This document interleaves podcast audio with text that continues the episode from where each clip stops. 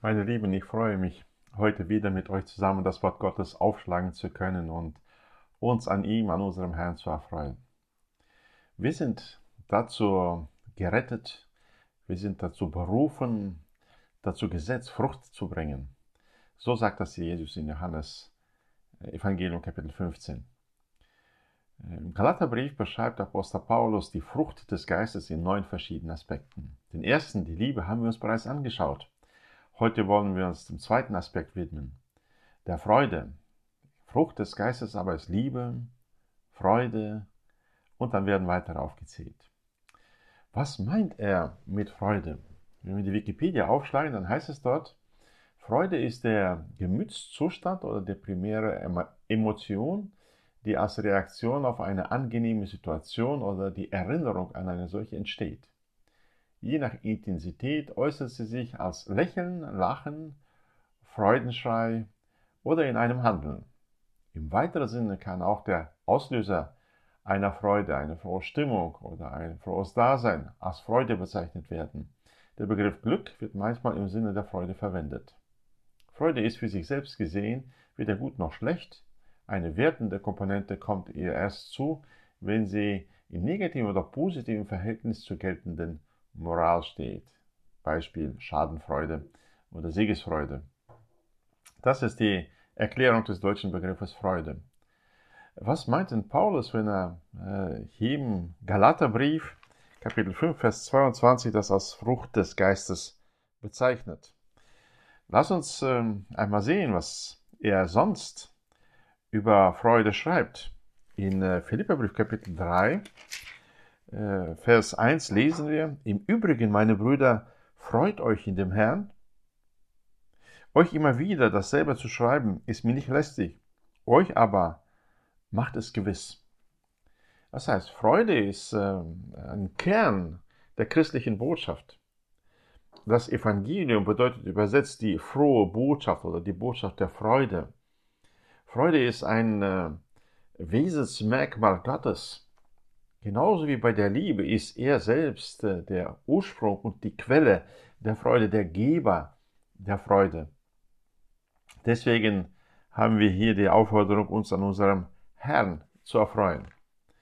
Es ist nicht nur äh, Freude an einem angenehmen Erlebnis, sondern das ist die Freude an Gott selbst.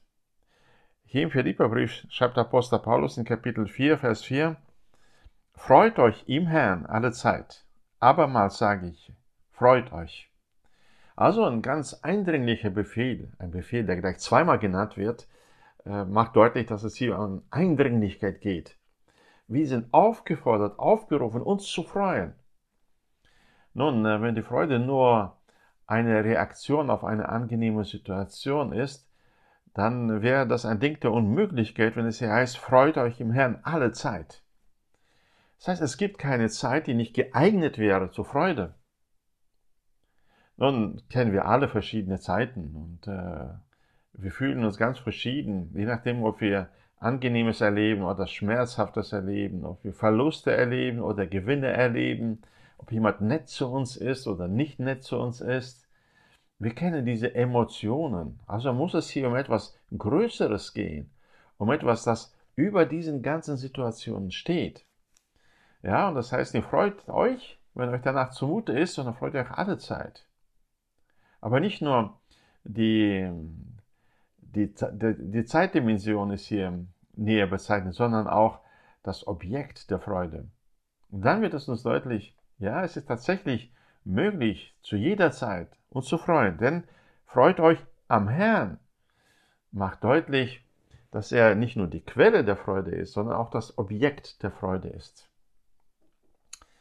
Nun, äh, wie kann ich mich am Herrn erfreuen? Wenn ich die Bibel aufschlage, finde ich so viele Bibeltexte, die zur Freude aufrufen. Die Psalmen sind voll davon. Da werden die Menschen aufgerufen, äh, sich an, am Herrn zu erfreuen. Da wird das Herz dazu aufgerufen, sich am Herrn zu erfreuen. Da spricht der Psalmist zur eigenen Seele, dass sie sich am Herrn erfreuen soll.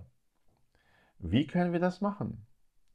Doch indem wir ihn betrachten, indem wir ihn, unseren Herrn, erkennen in allen Situationen unseres Lebens. Denn nicht nur die schönen und angenehmen Sachen wirkt der Herr, sondern auch die unangenehmen. Auch die Stürme in unserem Leben, auch der Schmerz in unserem Leben hat eine gute Absicht Gottes. Seine Absicht hat er dargelegt. Er will uns erretten, er will uns erlösen, er will uns bei sich haben. Er hat uns erlöst, um uns nach dem Bild seines Sohnes zu gestalten. Und das geht sowohl durch gute, angenehme als auch durch schmerzhafte Situationen und, äh, und Gelegenheiten. Und darin Gott den Herrn zu erkennen und sich an ihm zu erfreuen, das ist die Berufung, die wir haben. Äh, immer dann, wenn wir uns selbst ansehen, merken wir, wie wenig Erfreuliches wir an uns selbst finden. Wie viel Sündhaftes, äh, Abartiges äh, taucht in unserem Herzen, in unserer Seele auf. Wenn wir unsere Gedanken einmal analysieren, was für verrückte Ideen kommen uns in den Kopf, was für abscheuliche Ideen, Gedanken und Wünsche können bei uns auftauchen. Wir mögen noch so lange Christen sein, mit Gott gehen. Wir merken diese sündige Aspekt, der ist da und bleibt da bei uns. An uns selbst zu erfreuen, das wird uns nicht gelingen. Aber wenn wir auf den Herrn schauen, auf unseren Erlöser, der uns trotz all dieser Widerwärtigkeiten liebt, annimmt, zu seinen Kindern erklärt und uns gestaltet, daran können wir uns erfreuen. Und dazu sind wir aufgefordert. Das ist die Frucht des Geistes, wohin der Geist Gottes uns führen will, dass wir so den Herrn erkennen, dass er das Leben mit Freude erfüllt. In Nehemiah lesen wir diesen starken Satz, wo Nehemiah das Volk dazu auffordert, seid nicht bekümmert, denn die Freude am Herrn ist eure Stärke. Das ist die Stärke, die uns durch alle Zeiten hier durchtragen kann. In diesem Sinne wünsche ich uns allen heute ein fruchtbares Leben, ein Tag der Freude, der Freude am Herrn.